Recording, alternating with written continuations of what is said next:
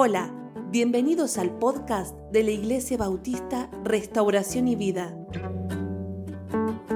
con el pastor Miguel Noval.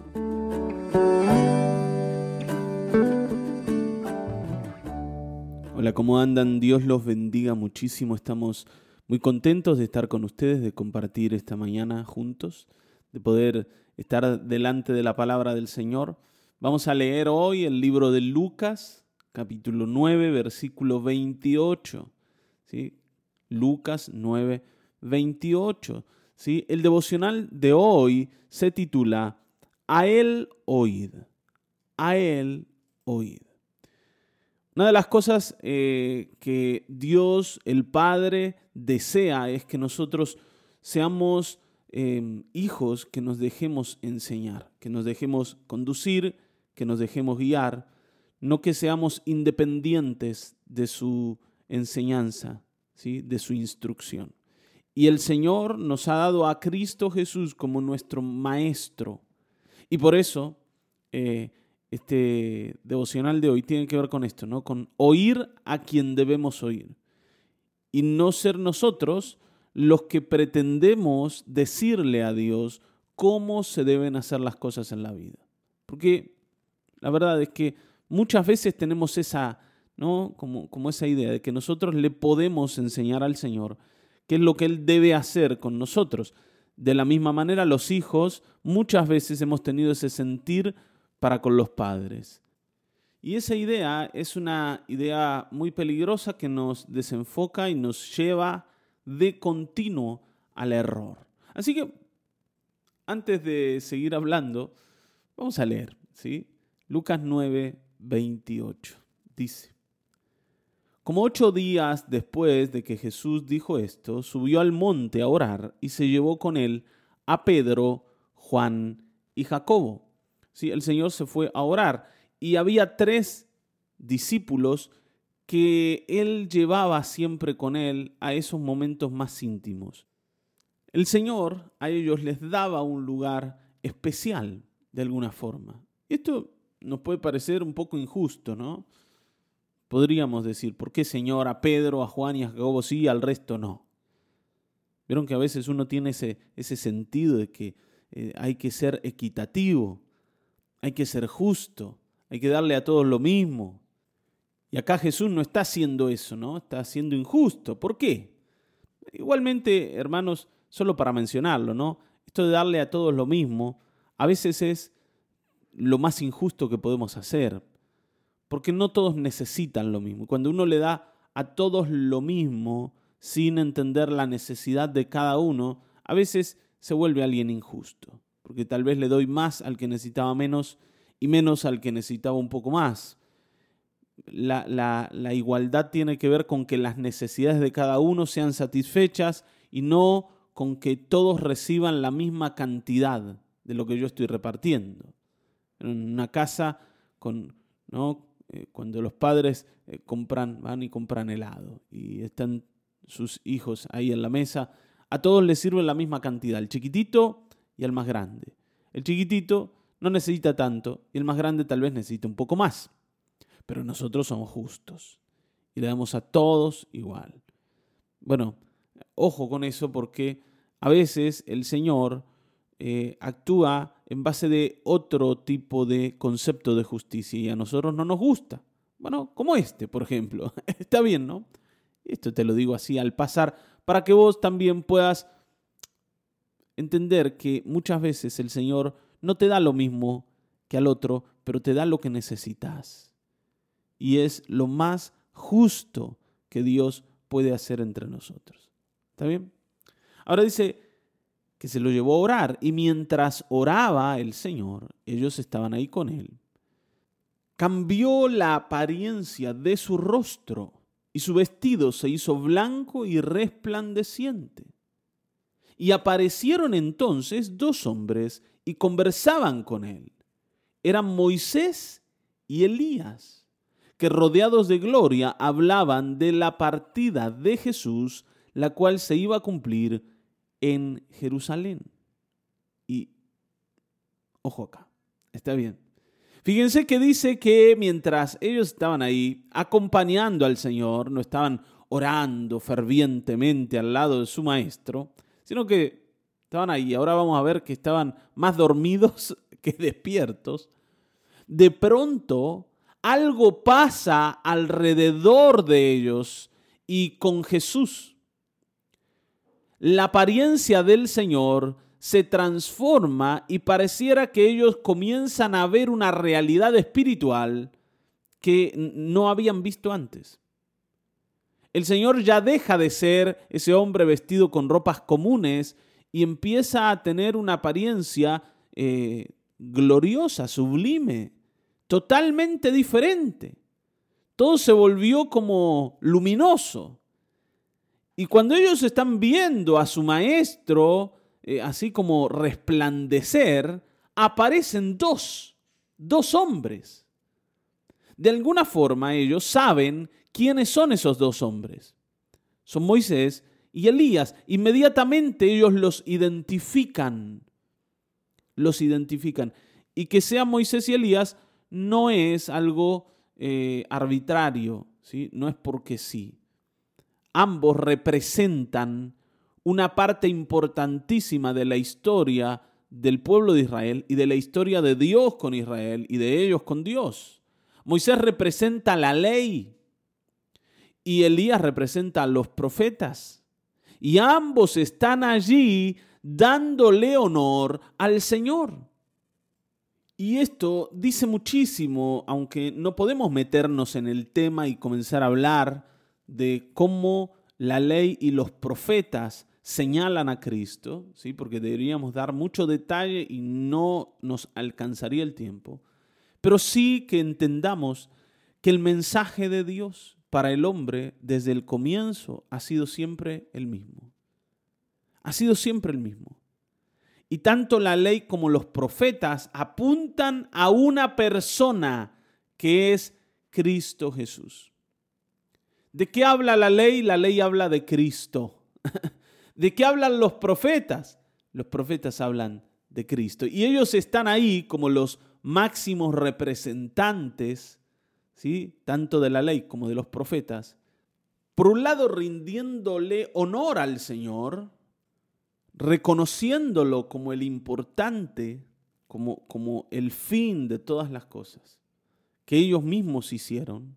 Si el fin del mensaje de Moisés era Cristo, el fin del mensaje de Elías era Cristo. ¿sí?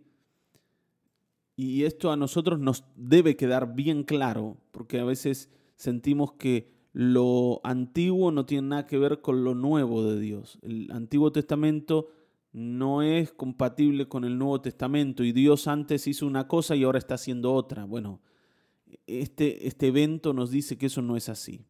¿Sí? Y todo el mensaje de la Escritura nos dice que no es así. Uno puede ver a Cristo cuando lee a Moisés. Cuando lee la ley puede ver al Señor. Cuando leemos los profetas nos pasa lo mismo. Así que ellos están ahí honrando al Señor, dándole el lugar que le pertenece como el centro de todas las cosas.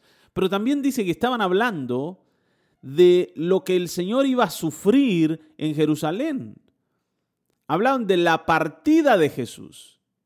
O sea, el Señor tenía algo que hacer que iba a cumplir o iba a completar o iba a culminar su obra y también iba a culminar todo lo que Dios había estado haciendo con Moisés y con Elías y con todos los profetas hasta el día en que el Señor tenga que pagar el precio en la cruz. El evento de la cruz es la culminación de todo lo que comenzó incluso desde el Edén cuando el Señor le dijo a la serpiente, la simiente de la mujer te va a herir en la cabeza y tú la herirás en el calcañar. ¿Se acuerdan de esa sentencia que Dios pronunció contra la serpiente? Lo que estaba diciendo es, vos vas a herir a la simiente de la mujer, a la semilla de la mujer, a un hijo de la mujer, en el calcañar. Y, la cruz es esa herida. La cruz es esa herida. Pero dice, esa semilla, ese hombre te va a herir en la cabeza, te va a, ocasionar una herida de muerte. Y por eso nosotros entendemos perfectamente que en la cruz Satanás fue vencido y todo su poder y toda su autoridad fue destruida a través del sacrificio de Cristo Jesús. Por tanto, ¿qué es lo que Moisés espera? ¿Qué es lo que Elías espera? Ver la cruz, ver al Señor completar su obra. Y ellos están hablando de eso. Esto mismo que el Señor les había anunciado a los discípulos. Muchachos, ahora que ustedes saben que yo soy el Cristo, tienen que entender que voy a Jerusalén para padecer y para morir, pero también voy a resucitar. Y de esto estaban hablando. El Señor con Moisés y Elías, ¿no? Ahora, los discípulos están allí y están mirando esto. Fíjense. Dice que Pedro y los que estaban con él tenían mucho sueño. ¿no? estaban dormidísimos. Pero, como se quedaron despiertos a pesar del sueño, vieron la gloria de Jesús y a los dos hombres que estaban con él. Ellos fueron testigos de esto que ningún otro vio. Y por eso nosotros lo estamos leyendo, porque eh, ellos después lo cuentan, ¿no? y relatan su testimonio y dicen aquello que vivieron allí. Estaban viendo al Señor de una manera diferente, como si se hubiese corrido un velo, ¿no? Para que ellos puedan ver a Jesús de manera espiritual y a los que están en el mundo espiritual hoy vivos. Y, acá abro otra pequeña ventana. Ustedes saben que Moisés y Elías aquí nos muestran algo que el Señor le enseñaba a las personas, y es que Dios, Dios no es un Dios de muertos, sino es un Dios de vivos. Y aunque las personas que han servido al Señor ya no estén físicamente ¿sí?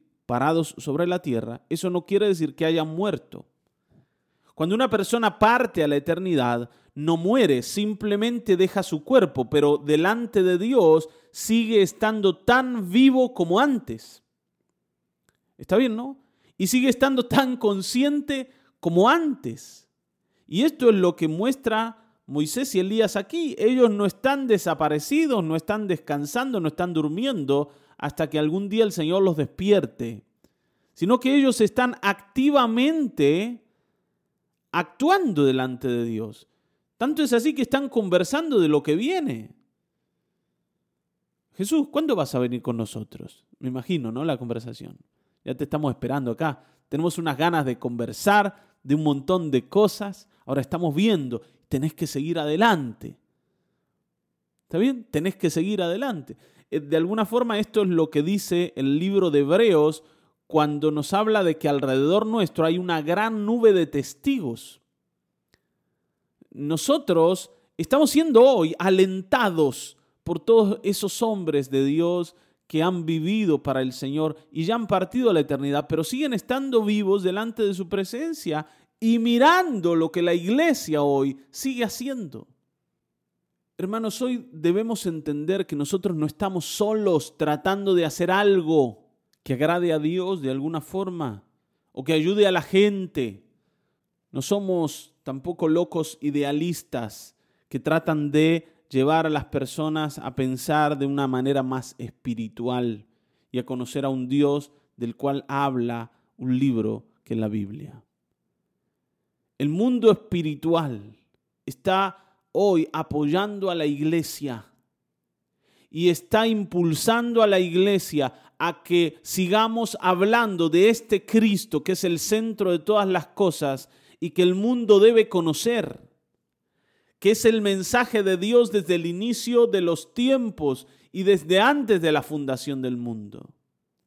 Porque el Señor Jesús es la respuesta de Dios para todo ser humano. Y en el mundo espiritual, la iglesia que ya ha partido a la presencia del Señor sigue estando apoyando a la iglesia que ha quedado aquí, que sigue actuando para que ese nombre sea conocido por toda persona, en cualquier región y en cualquier lugar. Y el Espíritu Santo está trabajando sobre la iglesia, empujándola, impulsándola y guiándola, enseñándole a hacer la tarea. Nosotros somos privilegiados de vivir esto. Debemos hoy entender ese privilegio. Como yo creo los discípulos debían entender el privilegio que ellos tenían de servir como siervos, como amigos también a Jesús. A este Jesús al, al, que Moisés está señalando, al que Elías está señalando, al que, al que ellos están honrando.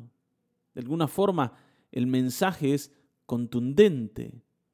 Estamos con la persona más importante de la historia y nosotros somos sus amigos. Somos sus discípulos. Estamos aprendiendo de Él. Tenemos ese gran privilegio. Ahora, fíjense, a veces uno, por mirarse uno mismo, se olvida de ante quién está y cuál es el privilegio que Dios nos ha dado. Y esto es lo que le pasa a Pedro. ¿Está bien, no? Fíjense que dice que mientras estos se alejaban de Jesús, eh, cuando la visión empieza como a desvanecerse y Moisés y Elías se alejan, Pedro dijo, Maestro, qué bueno es para nosotros estar aquí, qué bueno Señor lo que estamos viviendo. Vamos a hacer tres cobertizos o tres carpitas, ¿no? Es lo que está diciendo. Vamos a hacer tres carpas, una para ti, otra para Moisés y otra para Elías pero dice que no sabía lo que decía. estaba tan emocionado, estaba tan enloquecido Pedro, que empezó a pensar cosas raras y dijo tres o cuatro pavadas, una tras de la otra.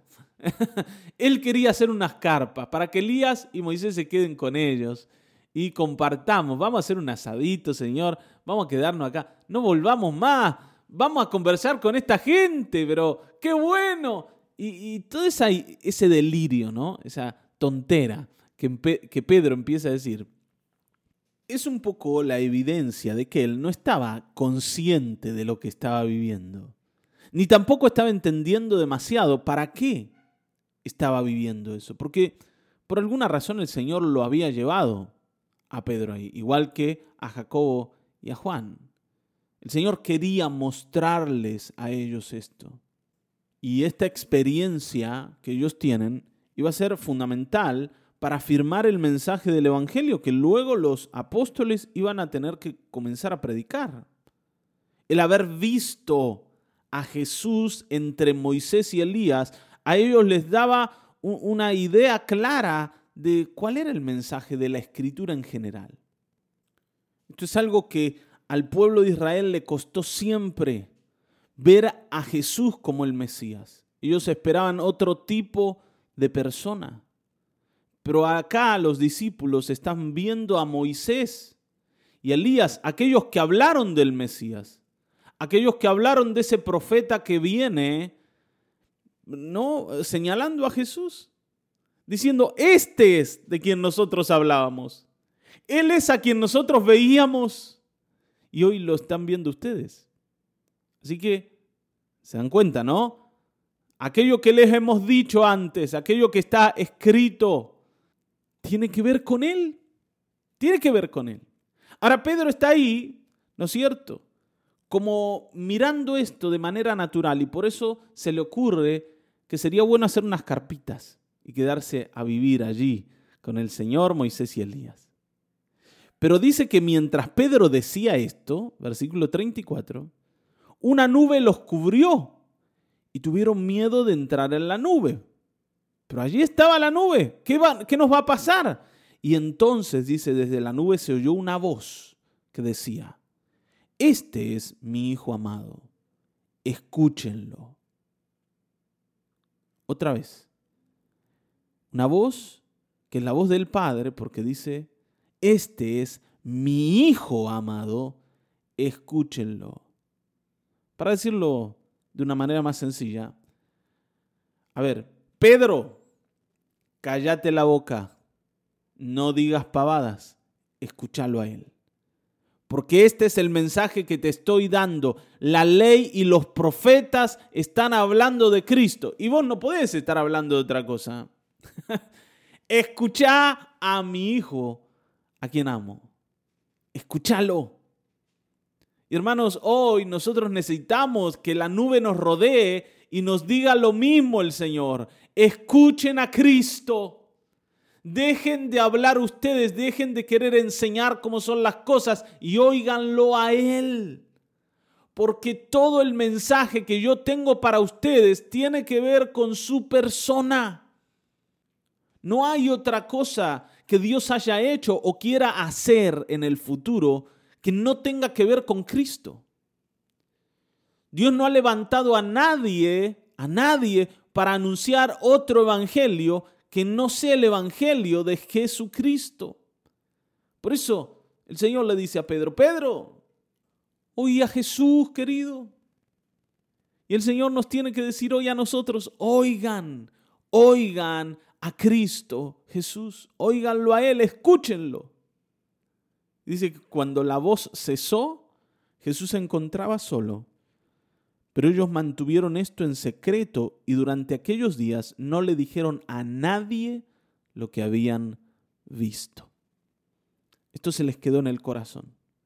Pero como te dije, para ellos fue esencial entender lo que entendieron ese día. Fue esencial ver al Señor Jesús con Moisés y con Elías y oír la voz del Padre que decían, escúchenlo a Él. No hay otra cosa que deban hacer. Simplemente escúchenlo. Y ustedes van a entender todo lo que tienen que entender. Y van a saber todo lo que tienen que saber. No hay otra cosa por hacer. Hermanos, hoy la iglesia debe ser una iglesia que oye a su Señor. Debemos oírlo. El cielo oye a Cristo y nosotros aquí debemos oír a Cristo. No hay nada más que debamos hacer. A veces uno eh, se, angustia y dice, ¿cómo vamos a resolver esto o aquello? ¿O qué vamos a hacer en esta situación o en aquella otra? Pero lo único necesario es oír a Cristo porque Él sabe cómo. Yo sé que a veces uno se encuentra en situaciones donde dice, Señor, no sé para dónde agarrar, no sé para dónde salir, no sé qué debo hacer. Y, y, cuando uno no tiene claridad y está como medio golpeado en la vida, ¿no? Como Pedro, que estaba medio dormido y empezó a hacer y a decir pavadas. A veces nosotros, nosotros también, ¿no? Empezamos a hacer cosas y nos equivocamos y fallamos y erramos y nada funciona. Y lo único que hoy debemos entender es que necesitamos oírle. Necesitamos oírle. Lo que Dios le está diciendo a Pedro es, Pedro, no trates vos de hacer nada con esto, simplemente escucha al Señor. Lo que te estoy mostrando es que Él es a quien vos debes oír. Porque todo mi mensaje desde el comienzo del mundo ha sido Cristo Jesús, desde siempre. Por eso Moisés y Elías lo confirman. Hermanos, hoy debemos oír a Cristo. Hoy debemos estar listos para escuchar. Y frente a las situaciones difíciles y duras, lo único que tenemos que hacer es abrir el corazón y abrir el oído. Porque Él nos va a guiar. De alguna forma, y, si lo ponemos de esta manera, la vida cristiana es una vida sencilla. Sencilla de vivir. Fácil de vivir. Porque lo único que hay que hacer es oír a Cristo. No debemos ser eh, sumamente hábiles y eruditos en ninguna cosa, ni tenemos que destacarnos por encima del resto para hacer la tarea del Señor. Simplemente debemos ser sencillos y dóciles. Debemos estar atentos a su voz y dejar de pensar que nuestra propia opinión es útil para algo. No lo es. Yo lo único que necesito es decir lo que Cristo dice. Y cuando uno dice lo que Él dice y hace lo que Él ordena, bueno, las cosas ocurren. No porque seamos buenos, sino porque Él lo dijo. ¿Está bien? Y como Él lo dijo, así lo debemos hacer. Es tiempo de entender esto. Y si sabes aquello que el Señor quiere, no dejes de hacerlo, porque si lo haces vas a tener éxito. Amén. Así que, oye, entendamos esto. A Él oír. Amén. Vamos a orar. Padre, gracias por esta palabra, por esta experiencia, porque hoy vemos que tu mensaje para nosotros es este. Escuchen a Cristo Jesús. Gracias, Padre. Gracias porque esa voz que alcanzó a Pedro hoy nos alcanza a nosotros y nos dice lo mismo. Gracias porque podemos entender que tu mensaje, tu mensaje desde, Señor, la fundación del mundo hasta hoy sigue siendo el mismo y es Cristo Jesús. No son simples palabras, es una persona, una persona que ha llevado adelante tu voluntad y la sigue llevando adelante en cada uno de nosotros. Gracias Dios por esto. Que hoy podamos ser sensibles y sencillos y estar listos para oír. En el nombre de Jesucristo. Amén, Señor. Amén. Amén. Hasta aquí hemos llegado. Nos volveremos a encontrar en el próximo episodio de Mañanas de Restauración y Vida. Dios te bendiga.